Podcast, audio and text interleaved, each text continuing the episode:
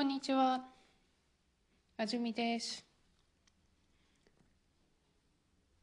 今日はさ12月31日火曜日大晦日です。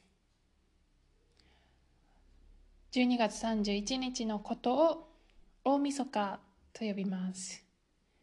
大晦日と聞くとこう晦日というものの大きいものかなと思うと思うんですが晦日というのはありません。大晦日しかありません。考えたことがなかったですが。それで今調べてみたんですが晦日というのは昔々月末のことをそう呼んでいたみたいです。だから大晦日は一番大きい晦日つまり年末。12月31日のことをそう呼びます。勉強になりましたね。では今日のニュース。今年生まれる赤ちゃんは86万人でとても少ない。国が今年生まれる赤ちゃんの数を計算すると86万4千人になりました。去年より5万4千人少なくて今までで一番少なくなります。国が考えていたより速いスピードで生まれる赤ちゃんが少なくなっていることが分かりました。亡くなる人の数を計算すると137万6千人になりました。生まれる人の数から亡くなる人の数を引くと今年1年で人口が51万2千人減ることが分かりました。今までで一番大きい減り方です。日本では2007年からずっと生まれる人が亡くなる人より少なくて人口がどんどん減っています。はい。というわけで人口の記事です。えっと、記事の中には、あの、なるという動詞がたくさん出てますね。86万4千人にななりました。なった。一番少なくなりました。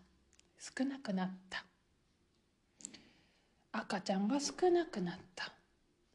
137万6千人になりました。というわけで、なるという動詞はよく使いますね。この数になる。50万人になった。とか、あとは、暖かくなった。とか、子供が大人になった。とか、とにかく便利な、よく使う動詞だなと思います。えっと、普通のニュースの方には、えっと、もう少し詳しい分析があります。あの、なんで一番少なくなったんですか？ということに対して、えっと、国はですね、令和という時代になってから結婚しようと思って結婚を遅らせていた人が多かったんじゃないかということを考えています。えっと、うん、どうでしょうねと思いますけれどもやっぱりこういうたくさんの人の傾向を読んだり分析するのは難しいことだなと感じますね。えっ、と今までで一番少ない出生数だという状況ですね。まあの日本の人口の問題というのはとてもよく言われる有名な話ですがこの生まれる赤ちゃんの数これを出生数と言います。赤ちゃんが生まれることを出生というから出生プラス数で出生数ですね。なぜ出生数が減り続けるのか。ということの分析もされていました。一つ目に上がっていたのは未婚率の上昇。未婚未これはまだという意味ですね。で婚結婚の婚です。率割合です。未婚率結婚がまだの人の割合。これが上がっています。上がることを上昇と言います。未婚率の上昇。これが一つ目の理由だ。どれぐらい上がっているのかというとえっ、と50歳になった時にまだ結婚してない人の数を調べたそうです。えっとですね、えー、30年前は、えっと、男の人も女の人も50歳になった時に結婚してない人は5%以下だったんですね。つまりえーと、男の人と女の人を合わせると10%以下と10人に1人が結婚してないこれが30年前ところが今は女の人の14%男の人の23%がまだ結婚してないんですね。ということは50歳の人のうちの37%は結婚してません。これはすごく大きな数ですね。全部で3人に1人は結婚してない？ってことになってしまいますね。はい。この未婚率の上昇が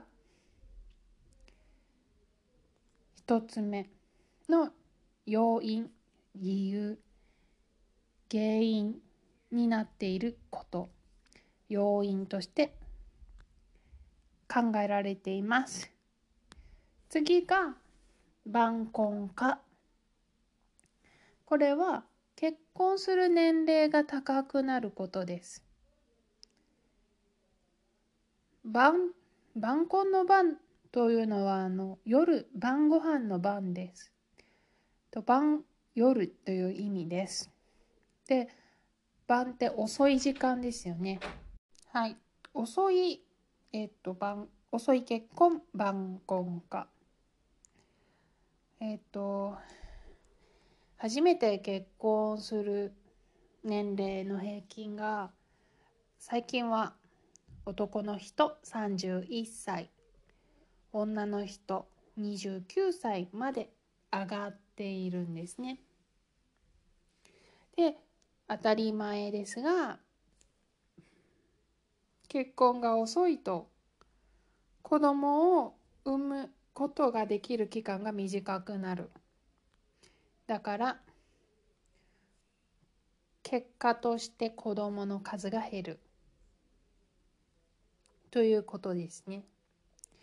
そそれに加えて晩婚化に加えてそもそも子供にお金がかかるから子供をたくさん欲しくない人が増えています。はい。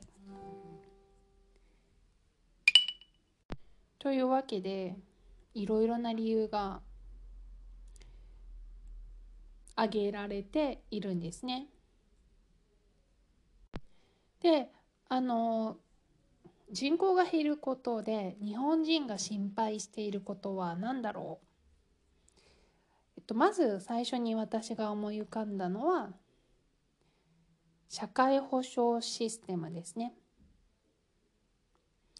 えっと社会保障健康保険とか年金というシステムは、えっと、人が増える数に従って作られているのでその数通り人口が維持できないと計画を変えないといけなくなります。今この人口のですね変化がみんなが考えている以上のスピードで起きているのでそれはとても大きな問題になりうるとみんなが心配しています。で2つ目の心配事がこれもよく言われることですがえっと労働力が維持できなくなって経済成長ができなくなるということです。働く人が減ったらそれだけ国として生産できる量が減るそして経済の状態が悪くなるということですね。まああのなんとか子供が増えるようにとかっていうのを昔は聞いたりしましたけれどもそういうふうに政治を変えていかなければとかそういう話も聞いたりしましたけれども今あのもう10年以上おそらく状況が変わらないこういうこの2つの心配2つに代表されるような心配をあのみんなが話しながらも変わっていない良くなっていないという状況から考えると今はもはや人を増やすこと自体に取り組むんではなくて人が減っていくことを前提にどうやって社会を維持するかを考えないといけない段階に日本は来ているなというふうに思ってしまいます皆さんはどう思いますでしょうか？というわけで今日は日本の人口減少の記事を取り上げましたよ。ではまた次のエピソードでお会いしましょう。今年も一年おありがとうございましたと年末にみんなが挨拶をします。でこの時のあのポイントはこう いつもありがとうありがとういいつもみんな一緒に生きてますよね。だから今年もありがとうございましたってこう挨拶をしたりするんですけど今ちょっと思ったのが私にとってはこのチャンネルは今年初めてえっ、と始めたチャンネルなので私が今年も1年ありがとうございましたというのは実は変なんです。初めてじゃん。今年もって去年も年末去年もこの挨拶をしたみたいじゃん。ということになってしまいます。